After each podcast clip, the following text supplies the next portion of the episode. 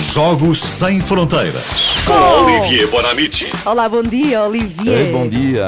E hoje Bom dia. Olivier, o Olivier Bom promete trazer-nos histórias inacreditáveis dos Jogos Olímpicos de Inverno. Que histórias são essas? Então, são, são, são histórias eh, que aconteceram nos Jogos Olímpicos de 2002, em Salt Lake City. E vamos começar então com a primeira. Homem chama-se Steven Bradbury, nacionalidade australiana, desporto patinagem de velocidade eh, em pista curta. Sabe o que é? Não, Não, explica-nos. Então, Não, não. são os atletas que dão a volta, nunca viram uma- pista de gelo? Sim, E sim. super rápido, às vezes, quando fazem a curva, parecem pilotos de moto. Tem o, Ok. o, o joelho quase a tocar o, o gelo. Ah, Eh, sim, e sim. pronto, é assim, super rápido. Ok, bom. E Bradbury, quando era criança, queria jogar cricket ou, ou rugby, mas o pai disse: não, não, não, Steven, patinagem. Oh, não, pa- patinagem. Ok, pronto, patinagem. é preciso autoridade na vida. E ao longo da carreira, eh, ele vai cair muitas vezes. O pior foi em 1994.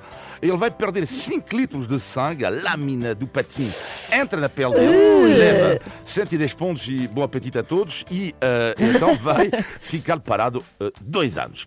Oito anos depois, Lake City. Faz favor, depois tentam um minuto ver na internet, eh, no YouTube, por exemplo, o que acontece. Mas eh, vou resumir. Quartos de final. Eles são cinco na linha de partida, apenas os dois primeiros apuram-se. Uh, Bradbury acaba no terceiro lugar e, portanto, é eliminado. Só que há um atleta à frente dele que comete um erro técnico, é desqualificado e Bradbury consegue o apuramento para a meia-final. Na meia-final, ele sabe que não tem hipótese nenhuma. A meia volta do fim, ele está no último lugar, quando de repente, na frente dele, há uma queda brutal, três caem e Bradley consegue a final. Na Isso é final, espetacular. ele sabe que desta vez acabou eh, e até vai falar com o favorito que usa os patins dele, porque eh, Bradbury tem uma pequena fábrica. Ele diz: Bom, tu vais ganhar, diz o australiano, mas depois diz, faz favor, que tu usaste os meus patins. Final então, e no fim, eh, quase no fim, ele é claramente o último. Mas ele sabe que basta duas quedas para ele estar no pódio e de repente.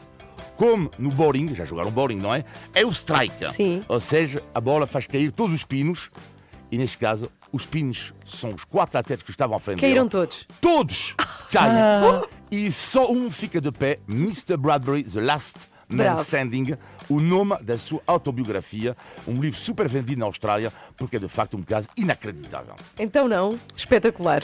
E então, agora, nos mesmos Jogos Olímpicos de 2002, há- na cerimónia de abertura, pela primeira vez da história dos Jogos Olímpicos, aparece a bandeira de um país que é o Nepal. Pequena parte, disse-me filho ontem, o Nepal é a única bandeira do mundo que não é retangular. De facto, é a única. Ah. São dois É, triângulos. qual é a forma? Ah, São ok. dois triângulos. O homem que segura a bandeira chama-se Jay Katka e faz ski de fundo.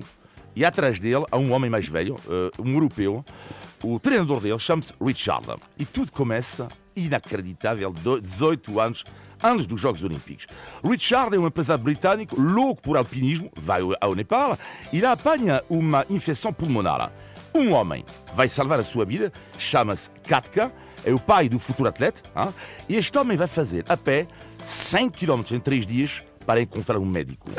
Richard tem a vida safa. E Katka lhe pede um favor. Se por acaso um dia acontece uma coisa, podes tratar do meu filho. Seis anos depois, Katka morre. Richard vai cumprir a sua promessa. Apanha um avião, direção ao Nepal, e leva com ele Jay Katka, o filho do homem que lhe Bem, salvou isto, a é, vida. isto é a filme mesmo. Em Londres, o nepalês, e ele pode dizer, parece Crocodile Dundee. Eh, acaba, eh, odeia comida estranha, bom, sobretudo em inglês, hein? e as pessoas barulhentas, mas tem uma paixão, o ski. Richard vai treinar todos os dias para cumprir um sonho, fazer os Jogos Olímpicos. Só que há um problema. Para ficar na Inglaterra, Jay Katka precisa de um visto. Richard pensa e encontra a solução, vai adoptar Jay como filho. 2002 agora, lá está a prova de ski de fundo, podem imaginar a emoção. Sim. E Jay Katka cumpre o seu sonho. Bom, vai acabar entre os últimos da prova, mas a imagem que é inacreditável é que cada vez que ele ultrapassa a linha de meta, levanta de alegria os braços perante o olhar orgulhoso do seu pai adotivo, Sir Richard. Bem, até estou arrepiada, juro. Isto é incrível, grande história. Sim, senhora. E como é que. Como é que não, pronto, acaba assim, é isso? Estava à espera Quer de- saber Ela queria mais, ela quer mais. se morrem no fim. Olha, olha, Inês, tu tens de trabalho de 20 segundos Eu tenho, lá na redação, fizemos um pequeno jogo, uma Sim. adivinha. Que vai, Então. pode, ocup- pode vos ocupar o dia todo, ou não? Ok. A adivinha é muito simples, super rapidamente. Uma, um taco de beisebol Sim. e, e uma bola de beisebol, o conjunto, custa 1 euro e 10 cêntimos. 1 euro e 10 cêntimos. Sim. Sendo que o taco de beisebol custa 1 euro a mais do que a bola de beisebol, quanto é que Sim. custa a bola de, a bola de beisebol? Então só pode Então- ser 10 cêntimos. 10 cêntimos.